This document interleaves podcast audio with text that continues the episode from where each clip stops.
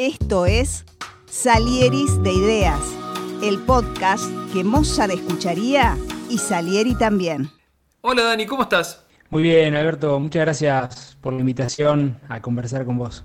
Un gusto tenerte acá, Daniel Tricárico, emprendedor, fundador y CEO de Impact Latam, una aceleradora que ya nos va a contar bien qué hace y nos va a dejar todos sus, sus datos para que pueda googlearlo, verlo y demás. Eh, ¿Por dónde andas, Dani? Actualmente y hace un año casi estoy viviendo en Santiago de Chile. Ah, muy bien, qué linda. Linda ciudad, gran ciudad, gran ciudad. Mm. Así que sí, ya hace un par de años largos que fui para allá. Realmente linda, linda ciudad. Bueno, vamos, vamos a lo nuestro.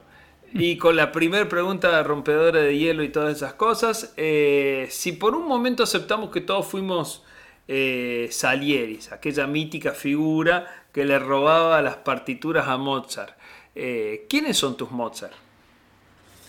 Sí, eh, está, buena la pregunta porque es como súper amplio, ¿no? Em, yo creo que hay dos cosas ahí. Uno, personas que a lo largo del camino te marcan en un momento particular, ¿no? y ahí te puedo mencionar, qué sé yo, desde un profesor en la universidad que ha sido un mentor, hasta después otros eh, modelos, personas que, tienen, que de alguna manera son, son líderes o son, eh, son como muy, digamos, interesantes y que para mí reflejan eh, ciertos puntos, ¿no? Y depende, depende un poco el, tema, pero para no ser tan general, por ejemplo, em, en, en, lo que es temas de impacto, por ejemplo, y, en general de lo que es el mundo emprendedor, para mí Facundo Garretón es sin dudas un, una fuente de, inspiración, de conocimiento, eh, por, toda su trayectoria, la verdad que es un tipo fenomenal en ese sentido, em, que, ahora está emprendiendo en un rubro bastante particular, que es el cannabis, eh, en todo lo que es eh, diversidad, género, mi, gran amiga Melina Masnata, que, que cofundó Chicas en Tecnología, y bueno, y así te puedo ir mencionando por rubro, pero eh, en todo lo que es temas de impacto, eh, por ejemplo, una startup, varias, yo soy fan de las startups que nosotros acompañamos, ¿no? Eh, pero, por ejemplo, startups que ya han pasado un gran nivel, como em, Mamotés, bueno, todo el equipo de Mamotés, de IGPP, em, Diego Saigil, con todo lo que está haciendo con Pachama, me parece algo muy interesante, muy bueno. Em, y después eh, comunidades y subcomunidades que, son interesantes, ¿no? De hecho, eh, yo pertenezco al GCL, que es el Global Competitiveness Leadership Program de la Universidad de Georgetown, donde hay un montón de jóvenes líderes. Tengo el privilegio de estar ahí. Em, y, y, hay gente muy interesante haciendo cosas muy, muy potentes en cada lugar de la región, ¿no? Em, pero bueno, te mencioné algunos, algunos eh, casos puntuales eh, y, me puedo ir metiendo por, por temas de acuerdo a lo que quieras.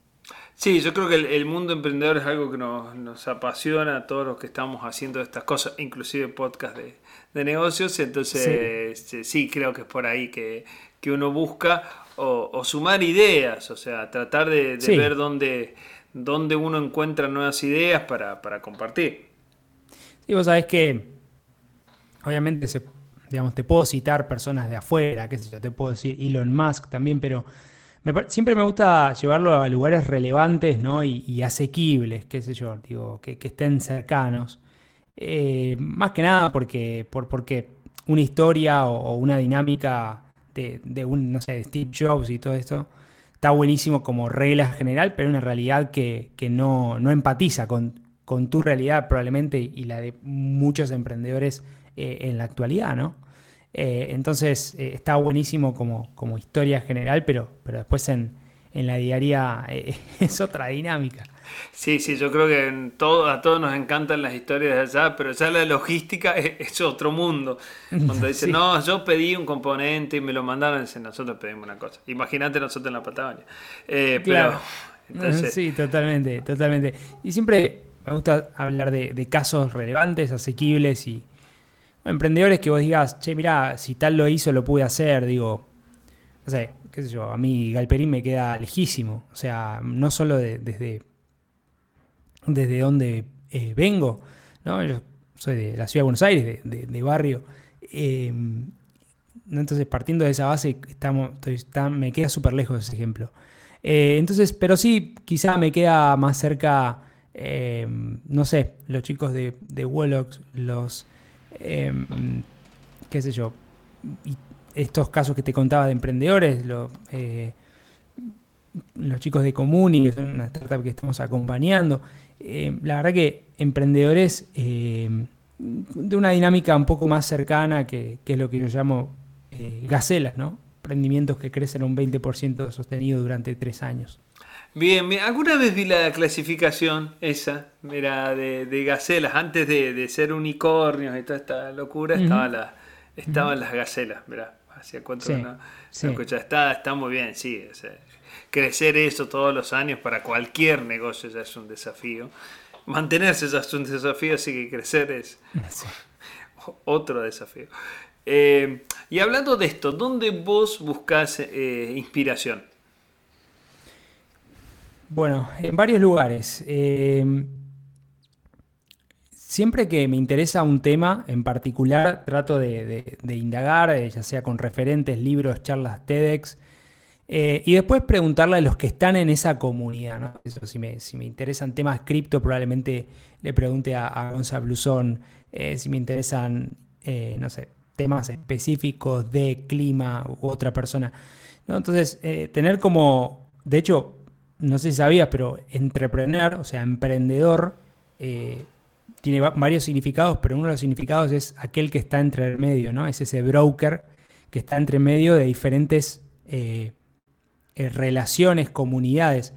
Y, yo me encuentro muy... Eh, tiene mucho sentido eso para mí, porque el emprendedor es el que se puede mover en diferentes segmentos, clusters, y puede acompañar y puede conectar esas puntas diferentes, ¿no? Desde un mundo cripto hasta los que tienen un temas de impresión 3D, hasta los que están haciendo inteligencia artificial y los que son emprendedores tradicionales, ¿no? Como todo, todo ese compendio eh, y por tema específico. Yo, por, de hecho, es un, consejo que, siempre comparto, ¿no? Eh, que, me funcionó a mí, que tiene que ver con si te interesa un tema en particular, busca esa comunidad. Si te gusta el tema Web 3, eh, Web 3 o cripto, que está como súper de moda, metete en la comunidad. Si te gusta temas del, del, metaverse, metete en esos temas eh, cerca de la comunidad que se junta los sábados a hacer eso, o, en este caso online, eh, o en, no sé, o en un foro, en, Twitter, en, donde sea.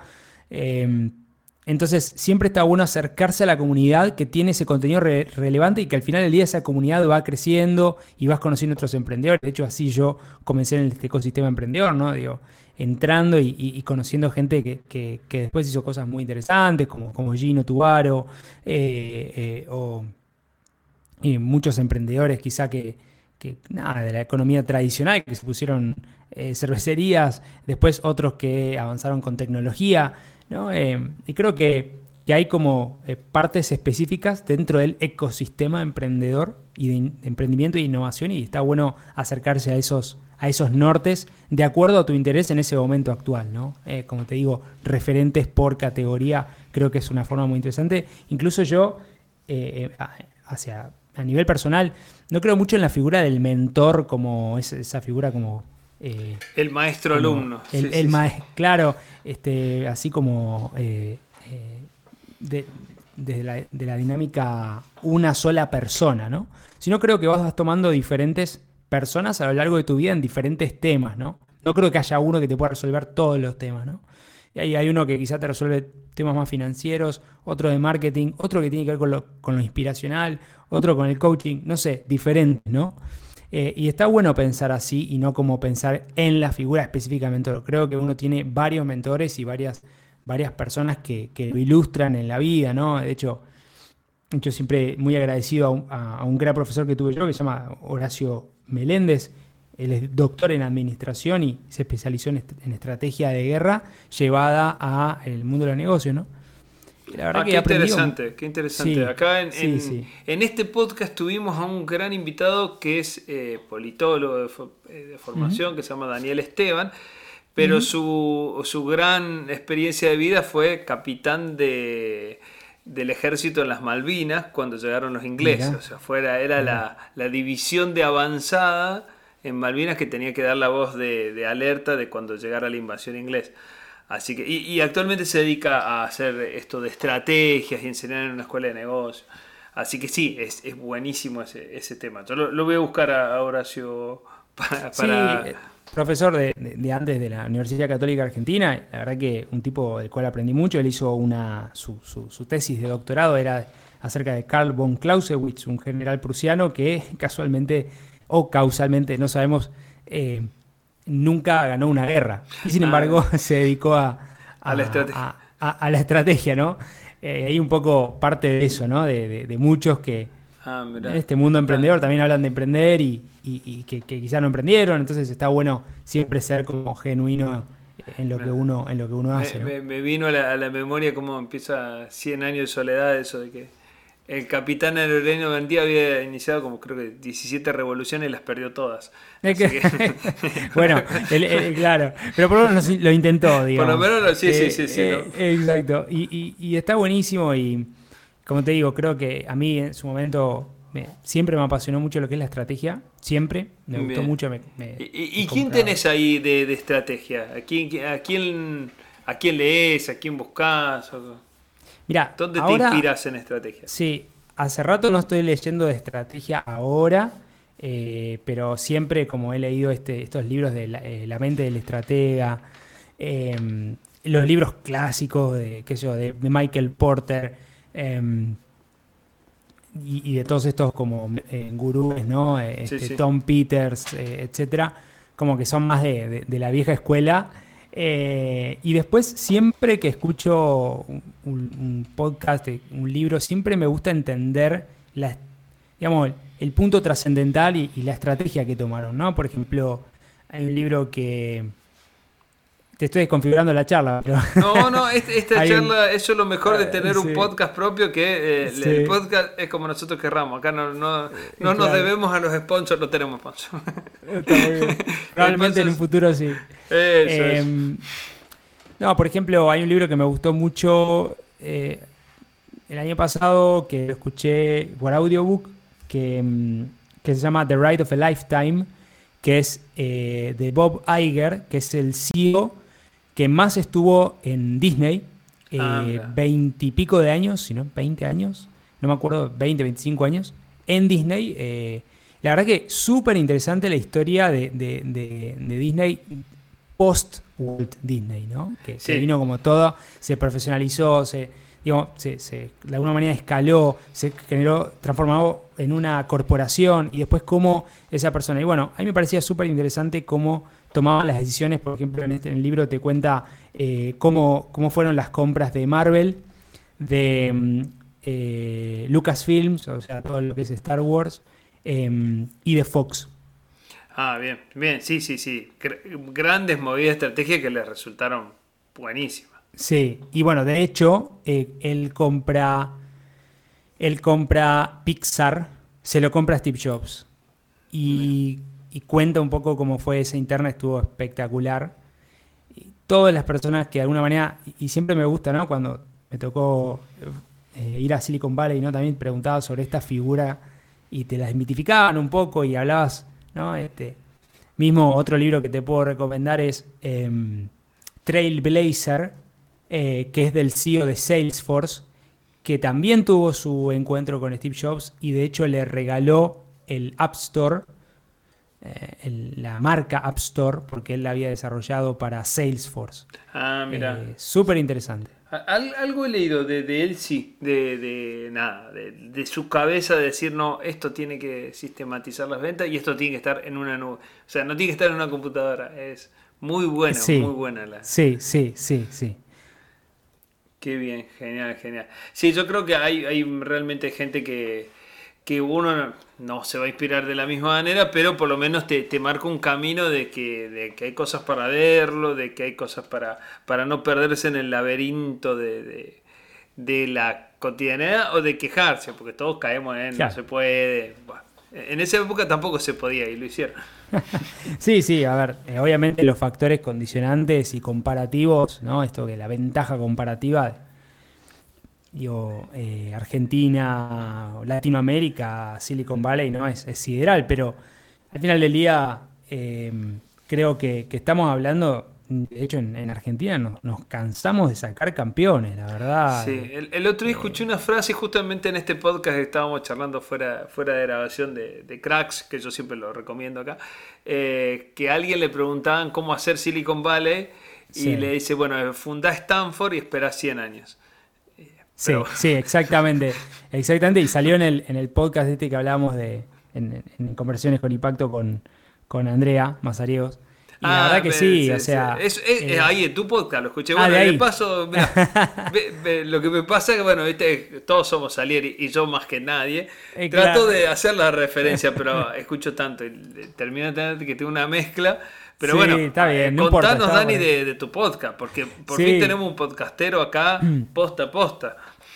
Bueno, ojalá sea un, podcastero eh, con, con trayectoria, ¿no? La verdad que Em, desde un poco el trabajo que estamos haciendo en Impact Latam, yo sentía que faltaba un, lugar que, aglutine esta narrativa de impacto, que hable de, innovación, de emprendimiento, pero con un foco en el impacto económico, social y mental.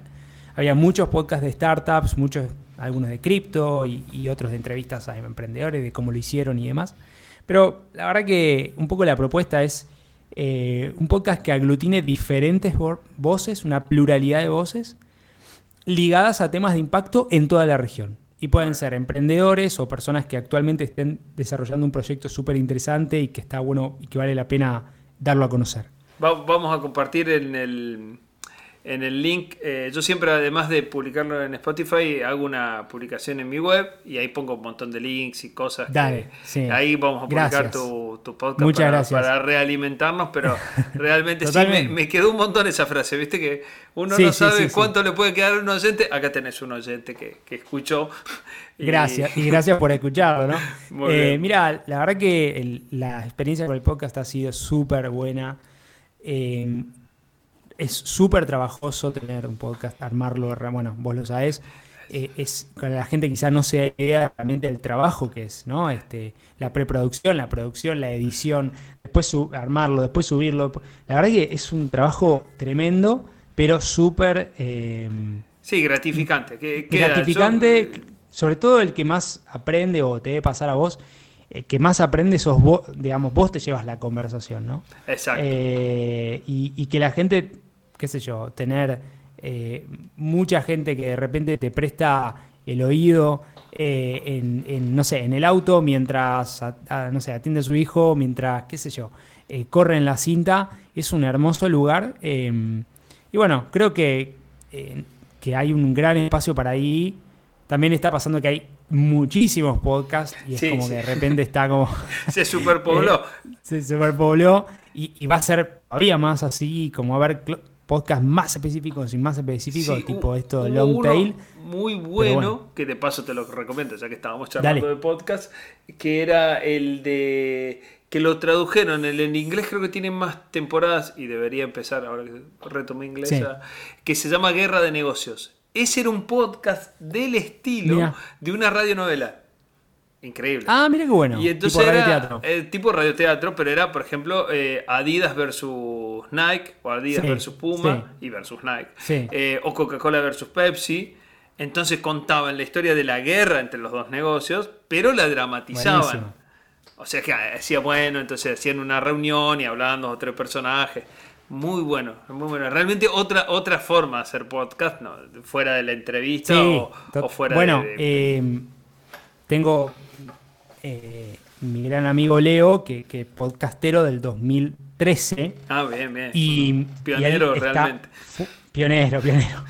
Full con el podcast. Eh, y realmente ahora ya no está, no está haciendo más, pero, pero tuvo su racha larga.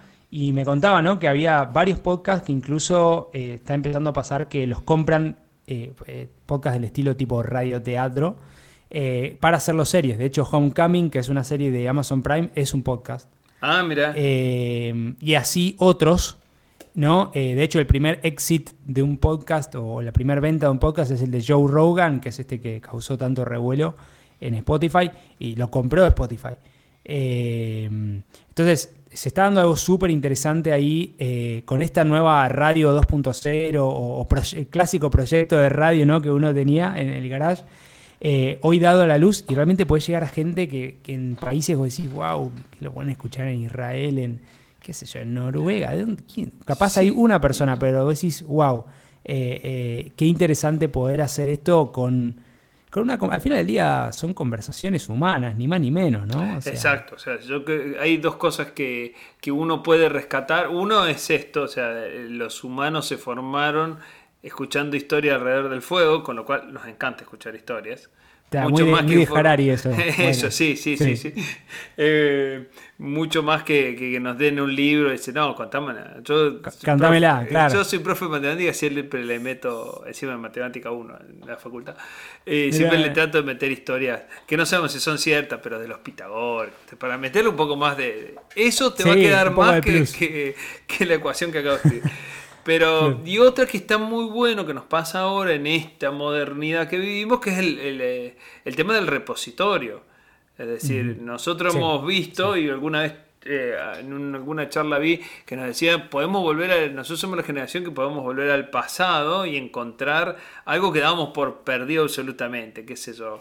Yo voy a decir una, para que se me note la edad, eh, puedo ver un capítulo de Massinger Z, que ahora te parece súper aburrido, pero eh, pero está, existe. Pero está, O sea, ese pasado ya, está de nuevo y va a estar eternamente, no sé, mientras los medios audiovisuales. Y eh, bueno, estas conversaciones ya no se pierden. O sea, qué sé yo, hay conversaciones con Julio Cortázar en una entrevista que le hacen en España, pero no hay 50. Hay dos o tres. Ahora tenemos la posibilidad de tener nuestro repositorio de charlas copadas y poder compartirlas todas las veces que queramos. Sí, sí, totalmente. Y como te digo, eh, creo que es un nuevo medio, eh, un nuevo canal, eh, cuando los canales están bastante saturados en general con Instagram, todo eso, la verdad que está súper, o sea, hay, demasiado, ¿no? Este, está como bastante saturado las redes. Es un lugar interesante, viste, para llevarte contenido, escuchar algo. como te digo, lo que está, me parece que está pasando es que de repente se está comoditizando, ¿no? Están siendo yo siempre digo, ¿no? Todos televisores Telefunken, ¿no? Son ni más ni menos, eh, no por nada la, marca, pero digo, al final del día son todos televisores, como cuál es la diferencia. Y creo que, la diferencia está en un tema particular, ¿no? O un abordaje o, un approach que, que, vos tengas que diga, che, bueno, este tema lo voy a tratar de así o así, porque.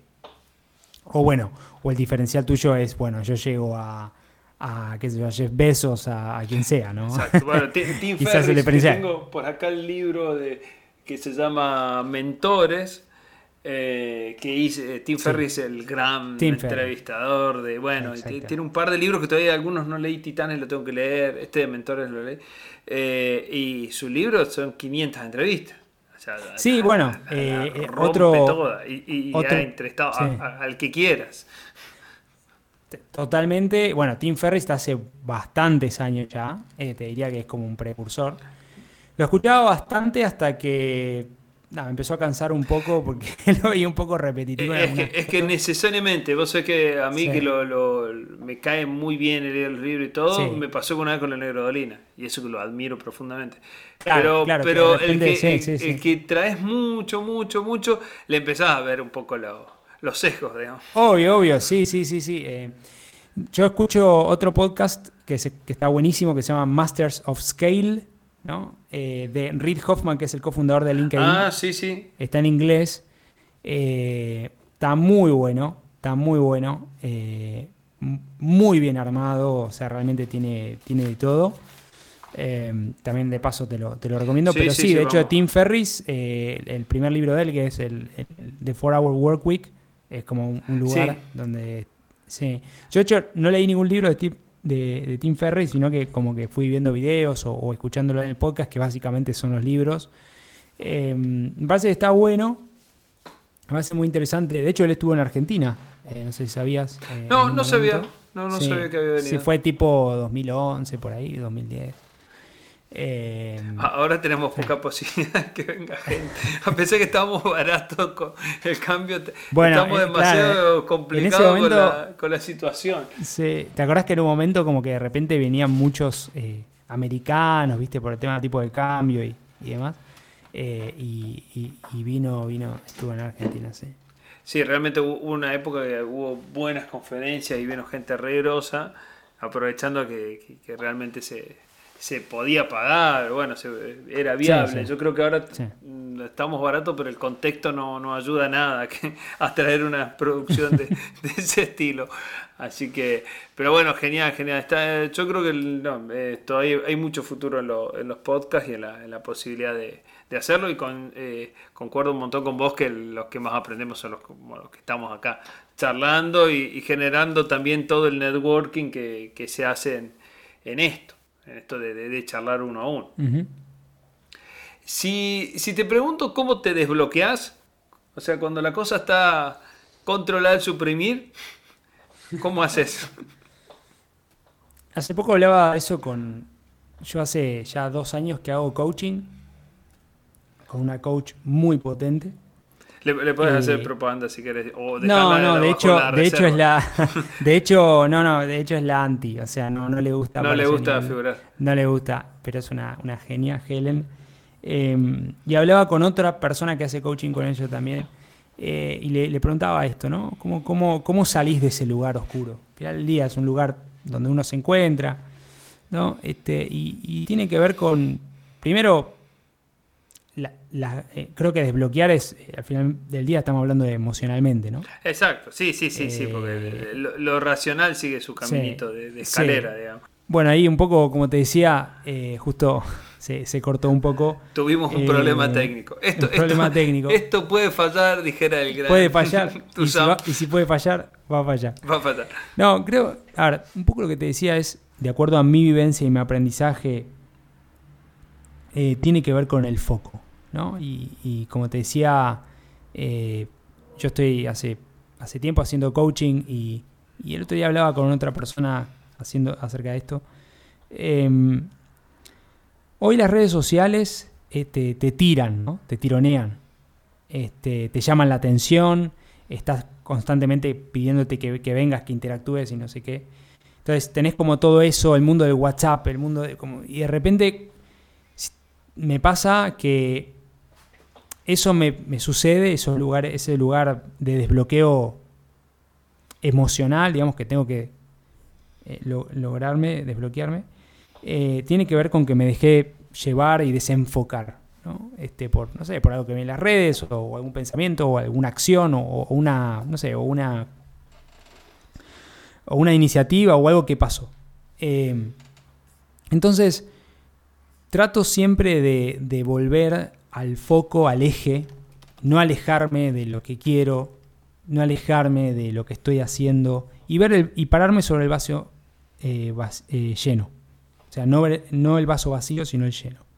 Bien. Eh, y tiene que ver con agradecer.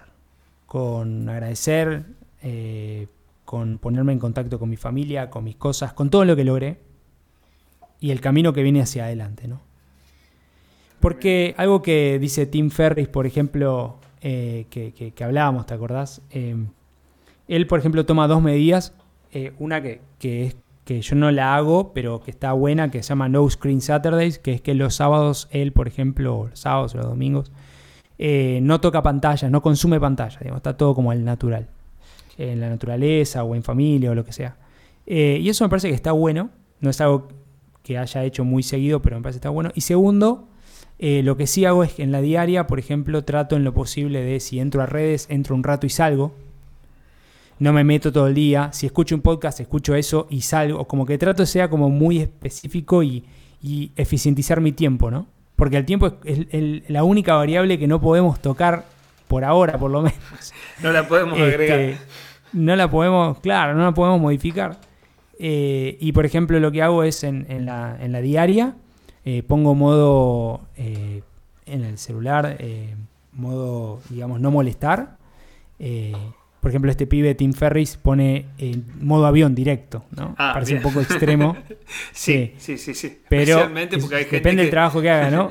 Pero básicamente, como en este mundo donde las redes sociales y el live de Instagram y el reel para el algoritmo y qué sé yo, al final del día estamos, estamos, lo importante es como ponerte a hacer cosas que a vos te gratifiquen, que estén en- enclavadas en tu propósito y que, y que nada, y que sea, que te guste y que seas feliz haciendo eso, grande, chico, mediano, lo que sea. Pero, pero eh, va, pasa por ahí, ¿no?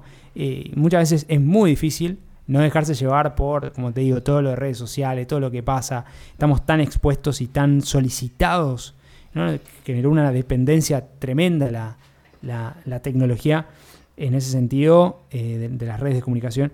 Y, y bueno, creo que pasa por ahí, ¿no? De, de volver al foco, de volver a, lo que vos querés hacer, eh, de agradecer, de Está tomarte bueno, un espacio eh, para respirar, tomarte un espacio para cantar, para correr.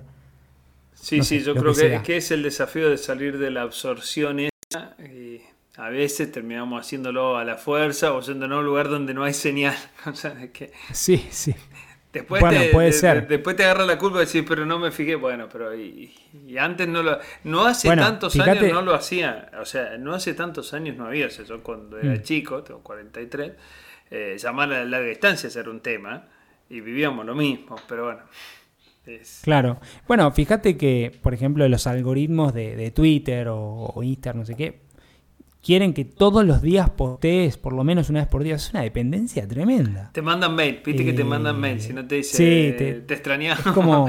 Sí. Es, es tremendo lo que está pasando y, y eso te desenfoca. O sea, está bueno, aprendés, con- conectás, qué sé yo, pero bueno, no te la podés pasar. Digo, salvo que seas, no sé, Sí, sí. Ni, ni siquiera los influencers, porque los influencers tienen que generar contenido. Exacto, tienen que hacer Este, algo para compartir. Como que ti- tienen que armarlo. Y, y realmente es súper, eh, es un temón, y sobre todo en la salud mental, eh, para nosotros, para los niños, esta dependencia y también Ah, todo sí, lo sí. que viene de la mano con... Ahí con- coincido todo lo, lo este de lado los B. niños, es una lucha con los hijos y todo, con eso y la pelea, pero bueno. Eh, y encima el contexto no, no- no ayuda. Tengo una pregunta un poco más eh, grande, digamos. Eh, un, gran desafío laboral, personal, del cual vos querés compartir y decís, bueno, de esto aprendí, salió, llegué, hice. ¿Cuál, te viene a la mente? Bueno, un montón, la verdad. Eh, pero, por ejemplo, yo soy cofundador de la Asociación de Emprendedores de Argentina, ¿no? Y, fui director ej- ejecutivo cuatro años.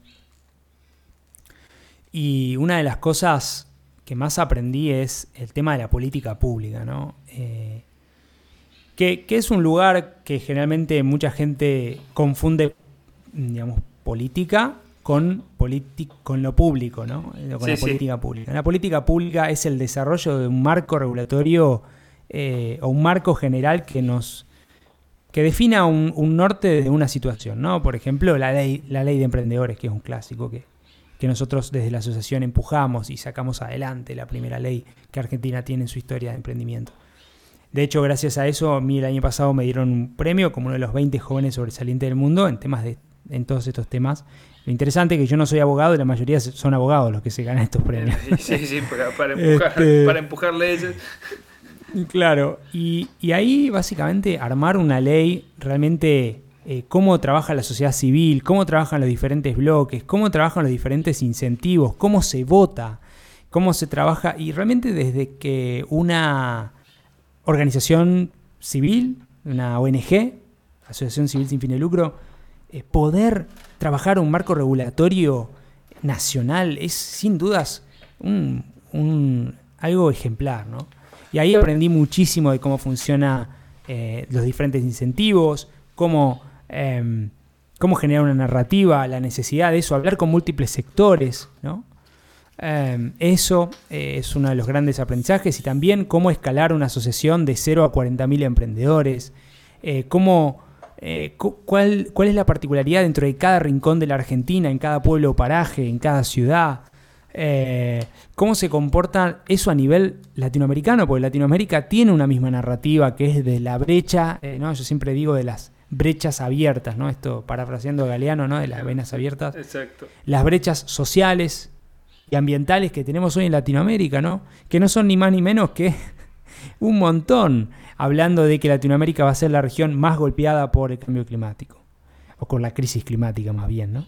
Eh, hablando de que Latinoamérica es una de las regiones eh, con más eh, inequidad, del, con más desigualdad, ¿no? más inequidad del mundo. El más rico gana 22 veces más que el más pobre. 10% de Latinoamérica está bajo la línea de pobreza y de un 6 a un 8% desempleado. entonces, estamos hablando sobre 800 millones de personas, que es 8% de la, de la, población del mundo. Realmente hay, hay, mucho, mucho para hacer. Eh, y, no podemos quedarnos de brazos cruzados nadie, eh, signo, color político, lo que sea. Digo, hay, unas realidades que nos interpelan para cambiar. Y ahí la voz de los emprendedores, ahí el trabajo de los emprendedores eh, y también mi, mi, mi razón por la cual trabajo con temas de impacto. Emprendedores que resuelven activamente problemas sociales y medioambientales a través de la tecnología y que logran eh, reducir o logramos reducir esas brechas sociales. Eh, algunos emprendedores como Club Solidario, que es una plataforma para microdonaciones que premia las donaciones, o Fútbol Club con Corazón en Colombia, que es una academia digital para jóvenes de potreros de fútbol, o Comuni, que es una eh, comunidad para docentes que busca cambiar la educación en Argentina, ITA, por ejemplo, que es una eh, está en emprendimiento, una startup de eh, inteligencia artificial que busca medir y reducir la fatiga humana. O sea, emprendedores que están activamente haciendo esto y a través de la tecnología lo logran. Y creo que ahí hay que definir como dos cosas, ¿no? Estaba, eh, estaba viendo que en tu página están, en la página de Impact Latam, están estas empresas, está muy bueno para verlo. Te iba a preguntar un poco por ahí lo desarrolla, pero bueno, ¿qué hace una incubadora aceleradora de, de empresa.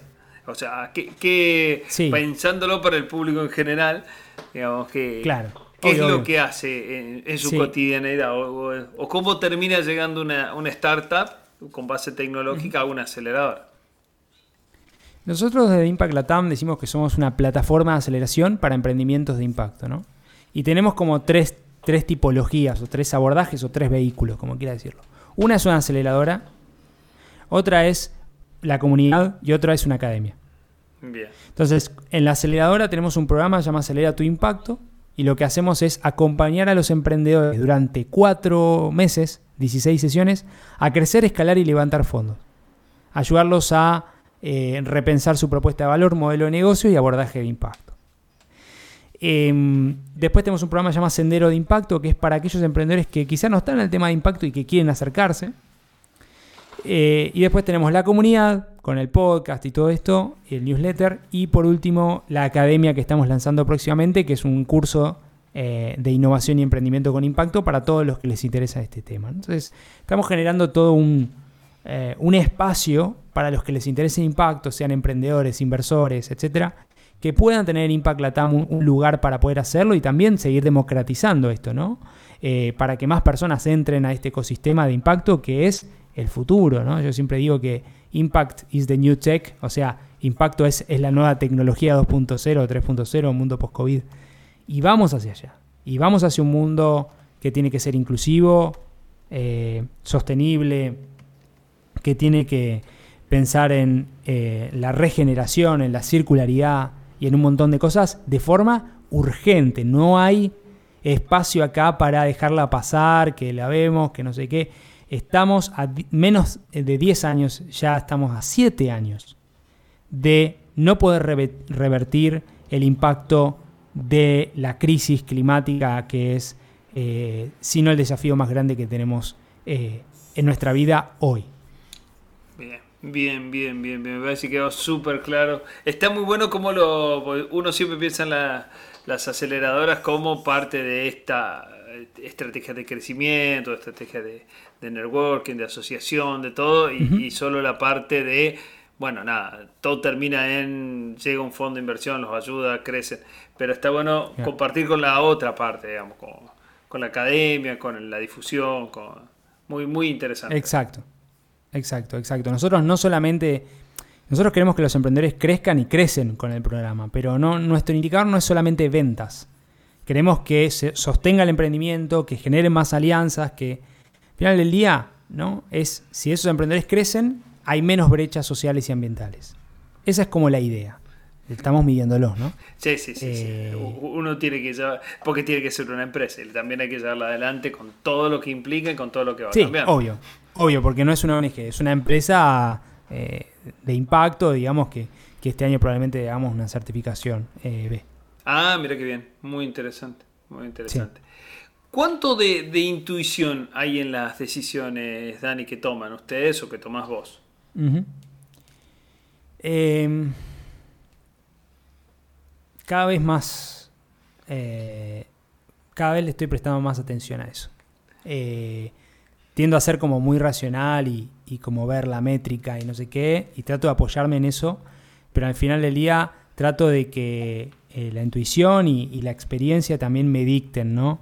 Eh, cuando, cuando, por ejemplo, hay un emprendedor que se postula eh, y hay como una salsa secreta, ¿no? Si sabes si ese emprendedor es un emprendedor con el cual queremos trabajar cuatro meses, que, es un tiempo prudente, eh, y, lo ves en los, en, los gestos, lo ves en la forma de narrar, lo ves en, la, en si realmente le mueve o no le mueve la causa, ¿no?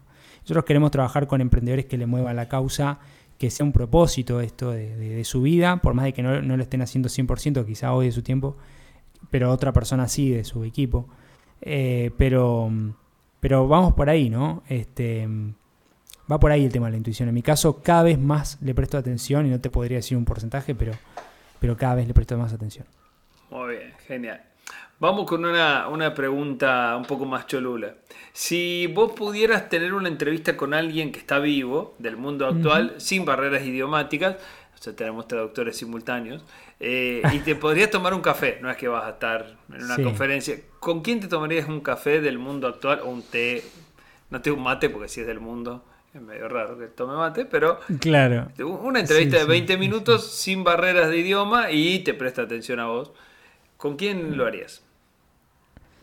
Me dijiste alguien que esté vivo, ¿no? Tiene que estar vivo, sí, sí, sí. Eh, eh, Sí, eh, sí. Hacemos ciencia ficción, pero no tanta. pero tenemos Bueno, nuestro límite. Sí, sí, sí.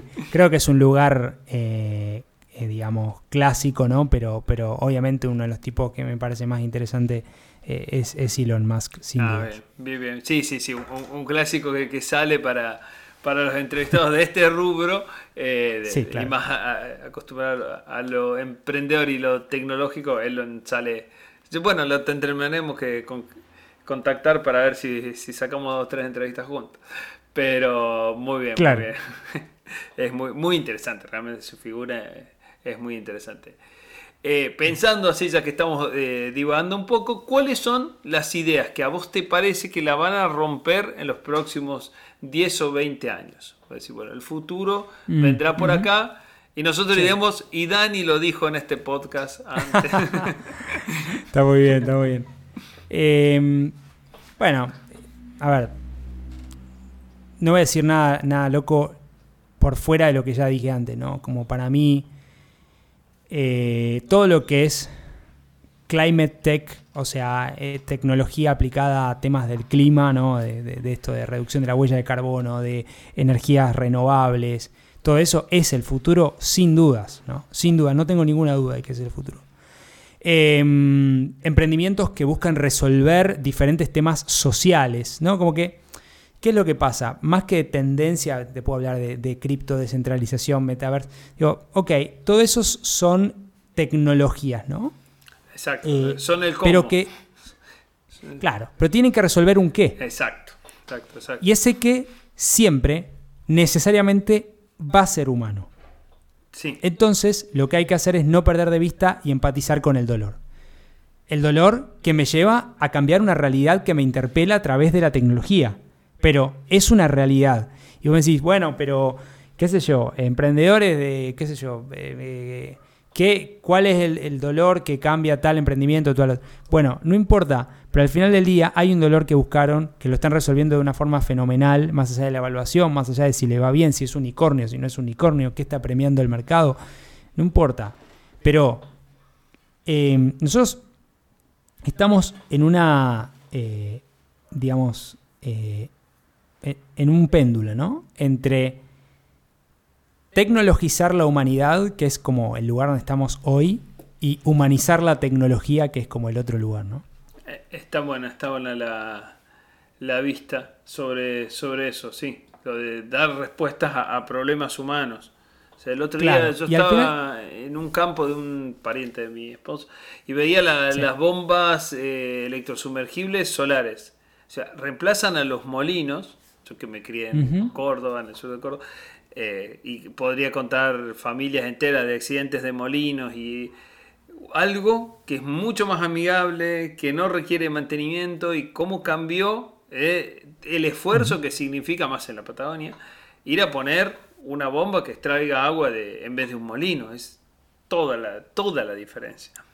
claro, claro. Y, además generas electricidad, porque voy a decir, bueno, ahora puse la bomba, pero ahí puedo tener mediciones, puedo tener muchas cosas. así. Si enganchar otra tecnología, podría saber hasta cuántos animales se, se arrimaron al bebedero, digamos. Sí, sí, sí, sí. Y bueno, y, ahí está el tema. Para mí pasa por ahí. Es un tema netamente eh, casi filosófico.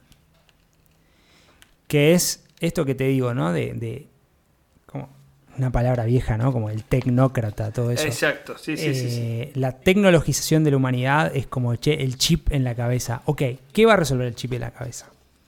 ¿O qué va a resolver X startup? Eh, no, bueno, es para no sé qué de activos. Buenísimo. Pero ¿cómo le está cambiando eso la vida a la gente? Esa es la pregunta que me hago yo. Como te digo, no necesariamente las preguntas que se hacen todos. Eh, y no es necesariamente las preguntas que premia el mercado. Eh, hoy tenemos un, mercado de evaluación con una altísima liquidez mundial y una evaluación sideral de cualquier cosa, de cualquier startup, aún sin tracción. Lo suelo, lo suelo charlar con los chicos de la facultad, eso de la, de las valuaciones, decir, ojo, vale la capitalización bursátil, bla, bla, bla. Tampoco es que si la van a vender hoy van a valer esto, porque si la van a vender, van todo el mundo va a empezar a hacer otras cuentas. No, bueno, pero estamos teniendo por primera vez en la historia unicornios sin tracción, eh, o, mejor dicho, con muy poca tracción. Entonces, el mercado está premiando eh, por sobre eso innovaciones y, demás, y temas, temas hot, ¿no? me parece que está bien, pero no es el, futuro, sin duda, eh, que estamos hablando de inclusivo, regenerativo, sostenible, ¿no? No, no, no está en esta actualidad, en, ese espacio. Y creo que quizás, sí estaría bueno premiar emprendedores que generan un cambio e impacto real, porque acá hay que, hay que hacer una distinción. La mayoría de la gente confunde resultados con impacto. Los resultados son de corto plazo, los impactos son de mediano plazo. Promover generación de empleo no es impacto, es un resultado de poner una planta o armar una startup o lo que sea. Es un resultado de corto plazo. No es impacto eso. Impacto es en el mediano plazo cómo le cambia la vida a la gente esa solución o esta dinámica que estoy armando yo. Tiene que haber una, respuesta clara, ¿entendés? Sí, sí. ¿Y, cuán, sostenible, cuán sostenible es en el tiempo? Yo a veces charlo con emprendedores, con los chicos de la facultad. decir, bueno, vos podés tener una gran idea de algo, pero eso se va, es como que tu mercado se va a llenar. Es decir, vas a solucionar y volvemos, no sé, a la historia de la humanidad en los años 20. O sea, nadie tenía bienes de uso durable tres o cuatro, nadie se compra cuatro heladeras por más que tenga la plata para comprártelo. Entonces, también, ¿cuán sostenible es lo que vos proponés? O sea, ¿qué, ¿a quién vas a impactar? ¿Cómo? ¿Cómo se sostiene en el tiempo? ¿Por qué te van a seguir comprando? ¿Por qué te van a seguir llamando? Yo creo que ese es un gran exactamente, desafío. exactamente, exactamente. Em, y va por ahí para mí la cosa, ¿no? Como empatizar con el dolor, resolver una realidad que me interpela, como lo básico. Pero es que es naturalmente humano. Digo, la tecnología es un medio y no un fin. la tecnología no es un fin per se. Como levantar fondos no es un fin, es un medio. Exacto. Tecnología habilita nuevas interacciones, pero si la tecnología es un fin, eh, estamos cambiando, alterando las variables eh, mm, de una forma. El, otro día escuchaba eh, en este podcast que charlábamos recién de Cracks, un productor, alguien muy famoso de la televisión de México, y que decía precisamente el qué. Dice, ojo, lo que siempre tiene, y mirá que venía de la tele, yo decía, bueno, algo como más, superfluo, por decir. La tele decía, ojo que no nos enamoremos del cómo, porque el hombre había pasado por, digamos, desde la tele hasta a crear un canal de YouTube que tenía millones de... Dice, lo que pasa es que nosotros no importa el cómo, el cómo se va a resolver, decía. El qué ya es donde hace, hace realmente diferencia. Entonces la gente quería, no sé, otro tipo de noticiero, entonces él, hizo ese qué. Entonces, eh, después el cómo lo resolvió con YouTube y lo podría haber resuelto con Twitter o resuelto con lo que sea. Pero yo creo que a veces nos enamoramos mucho del cómo. Y los emprendedores son mucho de enamorarse del cómo. Sí, sí, sí, y de como de, la a todos nos pasa ¿no? Eh, por supuesto porque es la nuestra parte propuesta. De nuestra propuesta pero cómo si mi propuesta está buenísima el mercado no está listo viste como que no flaco el mercado no lo valida. Y acá hay una sola verdad. Se llama ventas no sí. Como sí, sí, sí, al final del día hay, hay solo una verdad que es ventas. Obviamente vos podés poner capital antes después no importa. Si el mercado si el modelo es sostenible hay ventas alguien lo quiere o, no, o estás empujándolo y realmente el mercado no está preparado, eh, no es la forma de solucionarlo, no sé. Pero al final del día, eh, esa variable es la que te, te, ancla a la tierra, como ventas, ¿no? Exacto, exacto. Bueno, vamos con, con, una de las últimas preguntas para no sacarte tanto tiempo. Eh, una cortita, cortita que siempre la hago es cultura o estrategia, quién predomina, quién se come a quién. Sí. No, bueno, ahí está el clásico, ¿no? Digamos, la respuesta clásica es que la cultura se come la estrategia de, eh, desayuno, creo que es. era, pero, pero está escrita de las dos maneras, por eso siempre la pregunto a lo. Ah, no, he encontrado de las dos formas. Así sí, que... en realidad eh, Peter Drucker dice eso. La cultura, culture, culture eh, eats strategy for breakfast. Esa es como la, la, la, posta posta. Sí. ¿Y, qué pensás vos? Eh, yo pienso que en realidad, digamos, es muy difícil, digamos, hay que entender bien dónde estamos, ¿no? Qué, qué, patrón cultural sí respira, en ese sentido adhiero, pero al final del día, mm, estos son modas, ¿no? Como que de repente la palabra se puso de moda estrategia en los 90, cultura en, no sé, el 2000, ahora estamos hablando de, se hablaba de agile, ¿no? Como que hay diferentes cosas. Sí, sí, sí. Y, logramos que, los términos eh, pasemos de amarlos a odiarlos. Sí.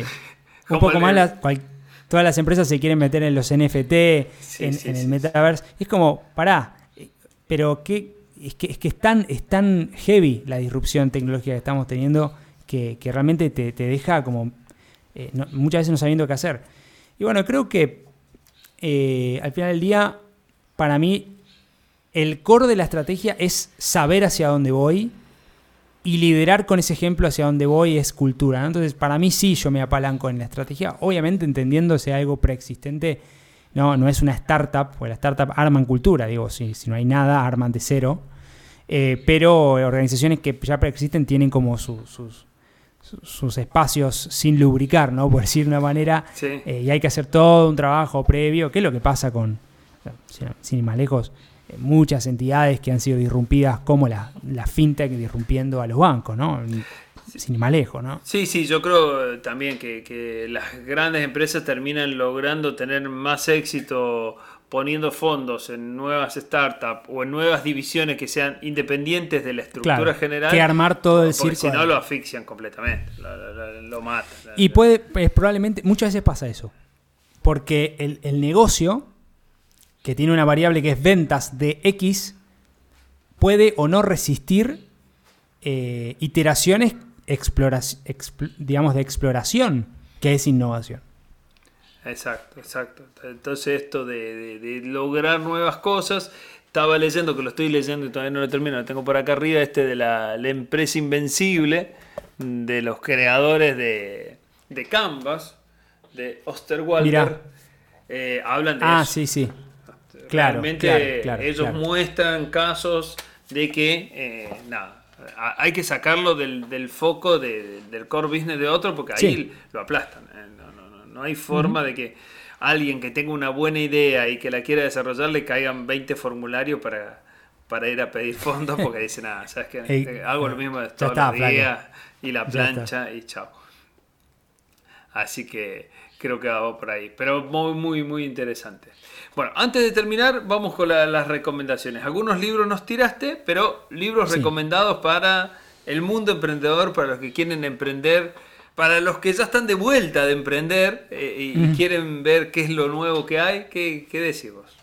O cualquier otro libro. Acá sí, varios que fui, que fui comentando, ¿no? Y está bueno como, eh, creo que recopilo un poco lo que comenté, que, que uno es eh, The, Ride of, The, Ride of, a Lifetime de Bob Iger, em, Trailblazer de em, Mark Benioff de Salesforce. ¿Qué más había comentado? Bueno, quizá alguno de Peter Drucker o alguno de estrategia, quizá. Pero eh, bueno, le estaba contando que actualmente estoy leyendo El Camino del Artista, la verdad que lo estoy disfrutando ah, mucho. excelente libro, eh, eh, súper recomendado en este podcast. Hemos hecho cosas de, creatividad de negocios, dado yo cursos y tomado, y ese libro es gran base para... Y todas sus 12 semanas de, de, lecciones y las hojas matutinas y toda la... muy buena, la verdad. Muy bueno. Muy, muy bueno. Em, y después. Es eh, un viaje, como Es un viaje. Y después los clásicos de este mundo emprendedor, ¿no? Este, qué sé yo. Eh, The Lean Startup es como el clásico, es un libro del 2007. Es, un libro que tiene bastantes años. Eh, Running Lean, que es un libro de 2012-13, que es como el método Lean Startup, pero un poquito más llevado. Em, ¿Qué más? Y después están Sí, como más, que nada esos ligados a temas de, innovación eh, y emprendimiento. Bien, eh, ahí te salto de, del cómo y te digo, bueno, pelis, series. Tenía un profe. Y perdón, y, también de, Clayton Christensen, ¿no? Todos los libros de él, que es el padre de la innovación al final del día. Christensen. Bueno, por ahí te voy a pedir datos, porque algunos los tengo en el radar y otros no. De eso me sirve mucho de hecho, de, una del, del, capítulo con Walter Abrigo quedé con no sé cuántas lecturas y e hice el esfuerzo y terminé de leer El Cisne Negro de Taleb, cosa que me rompió bastante la cabeza. Encima a mí me gusta mucho matemática, con lo que estuve molestando a mucha gente por la estadística y Mandelbrot. Y todavía tengo un par más para molestar, porque todos me sacaron. Mis colegas me dijeron, no, no, no, eso es muy nuevo todavía. no sale los el libro de, el libro de Christensen, que es el clásico, se llama The Innovator's Dilemma, el, dilema del ah, innovador. Eh, eh, es como el, ABC de este tema, es un poco denso, pero, pero está bueno. Y después hay otro que se llama How, Will You Measure Your Life, o sea, cómo, cómo medirías tu vida, ¿no? Em, bien. Sí. Entre otros, muchísimos que no me estoy acordando ahora. No, perfecto, perfecto. Bueno, si nos vamos a, peli, serie, algo que yo tenía un profe, eh, Chamorro, que hice el curso que él con. De Baikal. El, de Baikal, del mundo de las ideas, soy un egresado del mundo de las ideas. De, Mira. De, esa logia, dirían, que sigue dos años después, tres, ya el grupo de WhatsApp activo. Eh, nos decía, eh, si no viste eh, El Padrino, ni vengas a la clase de negocios. Claro. es, más, útil ir y ver la película que quedarse acá. Pero bueno, ¿qué pelis recomendarías? ¿O qué serie? depende un poco un poco el tema. a ver, hace poco me estuve como... Me vi los dos documentales de, Netflix de, de la Segunda Guerra Mundial muy buenos. ¿Cuáles? ¿Cuáles? ¿La, Guerra en Colores? No. Sí, ah, La Guerra en Color. Muy bueno. Eh, tiene dos partes. Y sobre eso empecé a ver como películas más de guerra. Gran, eh, gran, eh, ¿cómo es? Tema. sí, gran tema, muy interesante. Hay uno que es, que lo vi hace poco, está muy bueno, se llama El espía inglés en Amazon Prime y mm, la, vi y no la vi, o sea, la vi como anunciada y no digo no sé qué tal será, ¿viste? Está buena, está buena. Eh, vale la pena. Em, vale la pena. Y después, bueno, tenés clásicos, qué sé yo. Eh. Em, ahora, ahora no me estoy acordando, pero no sé.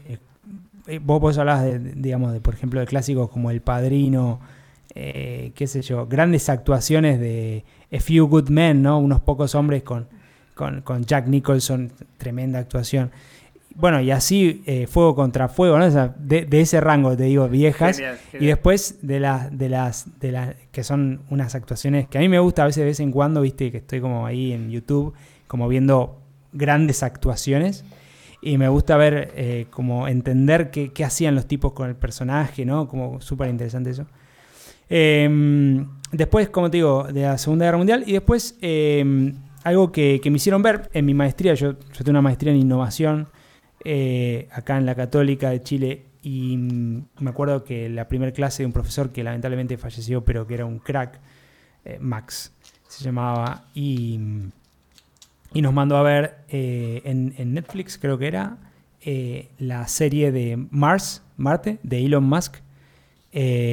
Obviamente es una, una serie paga- pagada por, por, por él, comentando la historia o cómo haría el tema de, de Marte. Y siempre veo mucho de ciencia ficción también. Yo me gusta muchísimo eh, ¿no? este, eh, la serie de Apple TV, eh, eh, Foundation, está buenísima. Eh, bueno, El, el no otro sé, te- día, me puedo pasar eh, mucho tiempo. el Pero otro ahí- día hice la entrevista con Freddy Vivas, un emprendedor de, de Sí, Rocking sí, Data, y él recomendó eh, The Martian, que está traducida como Nos olvidamos a alguien en Mar. también. No, no la vi, es otra Ah. de las que. Me, me voy acumulando tarea con los podcasts, así que tengo Sí, de Martian está buena, es verdad. Está buena la de Mark eh, Wahlberg, ¿cómo es el apellido? No me acuerdo. Sí, No, Ma- no Matt Damon es. Matt Damon, Matt Damon es el. el- Sí, el- y bueno, de hecho, una gran, gran película de él es, es la de. eh, ay, no me acuerdo cómo es. Will la Hunting. pero es. Good Will Hunting. Sí, sí, eh, Tremenda. Reto al futuro, sí, eh, sí. Está buenísima Para los que película. somos medio fans de las matemáticas, esa película es tremenda. Porque Muy él resuelve, muy, muy buena. o sea, calcula que El- una, una de las... Una vez las matemáticas en su historia, al principio del 1900, una de las cosas que hicieron, una de los congresos matemáticos fue reunir los 100 problemas no resueltos. Y él Ajá. resuelve uno de esos problemas. O sea, las matemáticas Sí, venían sí. medias aburridas, por decir así, y alguien dice, eh, ¿qué cosas falta sí. hacer? Y, y- y la gran, eh, el gran logro de esa, de esa conferencia fue decir, bueno, faltan todo esto, nadie lo resolvió. Entonces, bueno, fueron ahí Mm. los matemáticos, tenían un norte, ahí están las hipótesis de Riemann, un, montón de cosas medias complicadas, pero es como que este chico va y resuelve uno de esos, o sea... Ah, Eh, eh, Sí, la sí, mete, la patea y la mete en otro arco de otra cancha de otro país. Totalmente, totalmente. No, está, está muy buena, está muy buena. Bueno, bueno. Y la última recomendación, y ya te libero, es eh, que esta es una pregunta que viene muy nueva de hace un par de capítulos, es un autor, una canción de música, como para que nos, nos llevemos. Hice la prueba ya para, para que te quede el dato de podcastero. Ahora Anchor, la, la plataforma donde yo lo subo, te permite subir música de Spotify, pero solo te lo publica en Spotify. Así que con, ¿Cómo con te permite música y eh, cómo después que vos terminás el capítulo, cuando lo estás subiendo, te Ah, permite mira. googlear, eh, googlear, no, buscar una canción, ya uso el verbo como, eh, buscar una canción dentro del, repertor- del repertorio, pones el link y lo pones después del capítulo, pero ya no lo sube a las otras plataformas, la sube solo, bueno. solo a Spotify. Eh, así que, Sí. pero bueno, no, A yo mí, después lo publico sí. en, la, en la web y le pongo el, el video de, de YouTube. ¿Qué, Hay- qué música recomendarías? Sí. A ver, de, de todo, a mí me gusta mucho, toco la guitarra, e incluso hice un par de años de, de comedia musical, me gustan mucho los musicales, y canto también. Ah, muy Em, bien, muy bien. O sea que te sí. podemos escuchar alguna vez en Spotify, llegarás. Ahora, ahora ya no estoy un poco oxidado, pero, pero sí. Eh, no, mira, hace un tiempo a mí me gusta mucho, viste, escu- escuchar versiones de temas, eh, sobre todo cuando está, por ejemplo, la eh, Royal Sy- Symphonic Orchestra o, o alguno de esos que hacen unos arreglos hermosos, Tremendo. eh, tremendos, y hay uno de, eh, o sea, pa- para, de nuevo, poco, quizá poco actual, no, no, importa pero que no- Sting Sí. es, tiene, tiene un, un- un álbum que se llama Symphonicities, que es un concierto que él dio en el, creo que en el 2017 o 2007, no me acuerdo, eh, eh, con la Filarmónica de Alemania. Y hay un tema que yo descubrí ahí eh, que me encantó, él cuenta la historia, se llama Why Should I Cry for You, que es un tema que él le escribe al padre, hablando de su relación con el padre, cuando el padre fallece. es espectacular ese tema. Bueno, tiene un montón de temas Sting también, pero, pero saliendo como de los que ya conocen todo el mundo, ese tema está, está muy bueno y ese, ese álbum puntualmente está muy bueno, como otros que, digamos, también de, arreglos, porque esos arreglos eh, son muy, muy específicos y muy de... A que nos gusta la música podemos, podemos verlo y realmente es espectacular. Mira, si te gusta Sting y me pareció de casualidad, eh, hay un hay todo un concierto que está en YouTube que es desde, desde el Panteón en París. Lo vi, no sé lo vi. es espectacular. Tremendo. Sabes que te iba a decir eso, pero bueno, está en YouTube. Es espectacular y vos decís cómo cómo hicieron para meter al pibe ahí eh, en el ¿Cómo hicieron que los franceses le sí. Ah, sí. Sí, en el, ¿Viste el último tema? En el altillo, eh, como en el campanario. Es una locura. No se puede creer. Sí, sí, sí. No se puede creer. Esos lugares así son. Bueno, el Colón tiene. Una vez fui a a, la visita guiada y decía que tenía como una habitación arriba de todo para que en determinadas obras parte de la orquesta, uno o dos músicos, estuviera ahí arriba y de ahí, abajo, de ahí arriba bajara el sonido al resto del teatro. Que está arriba de las luces, o sea, es, también algo muy loco. Muy loco. Ah, eh, mira. Sí, sí, tienen como un, un, compartimiento que no sé qué obra o qué director se le habrá ocurrido. Entonces pueden subir ahí y tocar parte de la orquesta ahí arriba y no solo en el en el pozo que no sé cómo se llama, de atrás del, del, escenario. Pero también lo tiene. Eh, y es para que deje, para hacerle la 4D de antes al, a, la música. Era, si querés que venga arriba subimos un músico allá, pero bueno, sí, sí, el de Sting está, está tremendo. Voy a buscar esto con la, con la Filarmónica de Berlín, eh, a ver si lo podemos ahí compartir con, con la gente. o, si está, o, si está en Spotify también. Bueno, sí, está en Spotify. Está en Spotify. Se llama Symphonicities ese álbum. Ah, genial, genial, genial. Ah. Así que bueno. Bueno, Dani, un gustazo haberte tenido por acá. Muchas gracias por todo lo que compartiste, por todo lo que nos contaste. Eh, contá con nosotros para todo lo que necesites de, difusión de tus cosas y nosotros tenemos una comunidad en Telegram de, de la, de la gente que charlamos estas cosas, así que siempre un poco de repercusiones podemos hacer, así que bueno, un gustazo haberte tenido por acá. Buenísimo, Alberto. Te quiero agradecer a vos la, la cálida invitación. Muy bueno el podcast. Y bueno, a seguir metiéndole, que hay mucho, mucho para hacer y mucho para contar y gente para entrevistar. Y, bueno, te mando un gran abrazo a vos, eh, a tu audiencia. Y bueno, me pueden ahí encontrar en los links que, vas a ir dejando en, en impactlatam.co eh, y también en danitrica.co, que es mi web personal, o en, bien en las redes arroba de trica eh, en, Instagram, eh, en Twitter y, demás. Genial, genial. Muy bien, Dani. Bueno, gran abrazo. Que andes muy bien. Abrazo grande, querido. Chao, chao.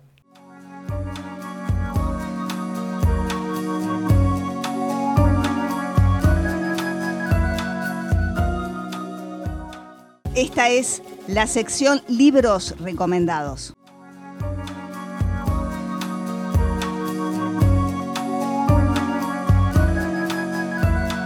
Y así estuvo con nosotros Dani Tricarico, gran, gran entrevista. Eh, me parece una persona muy, muy interesante para seguir en las redes, para compartir, para aprender de la experiencia de haber estado muy, muy incursionando, muy metido en el mundo emprendedor y en todo el ecosistema. Y bueno, desde ahora, desde su aceleradora. Eh, en esta sección vamos a hacer una recomendación especial a un libro muy muy viejo que se llama Endurance, la prisión blanca, y esto tiene que ver con un reciente descubrimiento. Este libro trata de la historia de los que eh, fueron a descubrir, eh, sin lograrlo, el Polo Sur.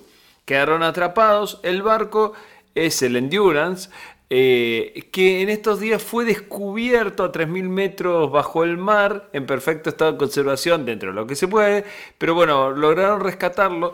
La particularidad de esta historia es que lograron sobrevivir todos a pesar de haber estado más de dos años de náufragos en estos mares helados del sur, cerca de donde estamos nosotros, es eh, un ejemplo de liderazgo del capitán y de la tripulación y de cumplir planes y de sobrellevar eh, todo tipo de, de, de, peripecias que los llevan a estar en este, en este estado. Así que, bueno, conmemorando este descubrimiento, recomendamos el libro del Endurance, que es muy, muy interesante, muy, muy realmente desafiante de pensar que fue en 1915 y parece que ahora nadie iría a navegar con tan pocas eh, cosas tecnológicas encima. Así que bueno, espero lo disfruten, hayan disfrutado este capítulo y nos vemos la próxima.